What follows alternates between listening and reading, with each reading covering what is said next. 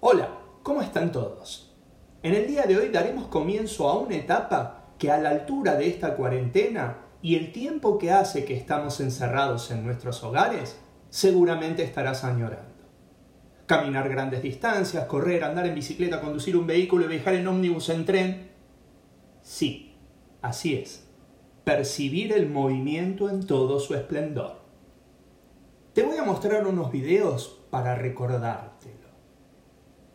¿Cómo nos estamos moviendo? ¿Lento o rápido?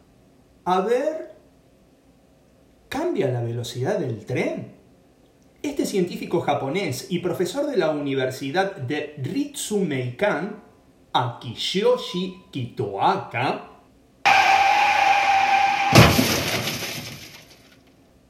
para, no hablo japonés, punto aparte. Estudia las ilusiones ópticas desde la psicología. Lo que vimos en las imágenes trata de una ilusión provocada por la percepción de la velocidad en nuestro cerebro.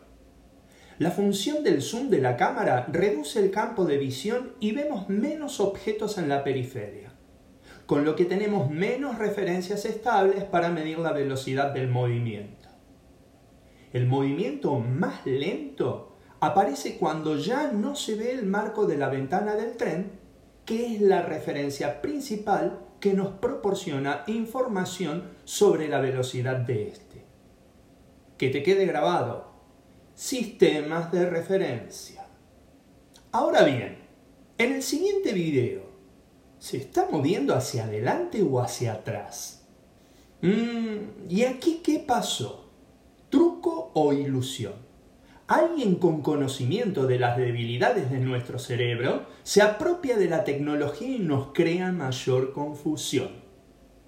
Pero si vamos a hablar de maestros de la confusión en el manejo de la ilusión y la tecnología, con ustedes sus majestades pochocleras. Lento, rápido, más rápido y furioso nos ofrece todo lo que necesitamos para sentir esa sensación de movimiento. Movimiento en una dimensión, sistema de referencia, velocidad, velocidad relativa, aceleración, todo visto desde diferentes puntos de vista, observadores en movimiento, quietos, moviéndose en sentido contrario. Ah, pero pará, ahí viene la curva. Velocidad tangencial, aceleración centrípeta, velocidad angular, aceleración angular, aceleración tangencial. Uf, no puedo más. Un respiro pero tenía que levantarse el puente. Vamos de nuevo, tiro oblicuo, velocidad inicial, inclinación de tiro, descomposición de velocidades, altura máxima, calce máximo. Frena, por favor. Vertiginoso, ¿no? Te damos todo y más al respecto de los fundamentos de los fenómenos que acabas de ver, ya que en esta nueva fase individual te proponemos lo siguiente. En un video de conceptuales nos preguntaremos, desplazamiento, distancia, velocidad, rapidez, ¿es todo lo mismo? ¿Con cuántas velocidades puedo describir el movimiento circular? Y en el mismo, ¿cuántas aceleraciones puedo encontrar? ¿Existen movimientos compuestos? ¿De qué se tratan? Ampliaremos nuestra familia de magnitudes. Aparecen los vectores. Estos modelos matemáticos involucran ecuaciones con magnitudes escalares y vectoriales. ¿Cómo las operamos? ¿Qué información podemos obtener de las gráficas que representan estas ecuaciones? Entérate. Más que nunca, sistema de referencias y esquemas serán tus mejores aliados a la hora de emplear una buena estrategia para la resolución de problemas. ¿Podemos integrar estos movimientos? Te lo contamos. Todo un desafío es el que te presenta nuestro especialista en problemáticas. Después de resolverlas, estarás a la altura de dirigir la próxima saga de... Ponete en forma.